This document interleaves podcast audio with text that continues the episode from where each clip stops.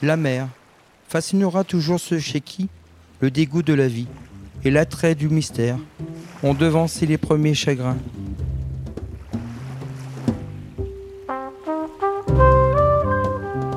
Comme un pressentiment de l'insuffisance de la réalité à la satisfaire.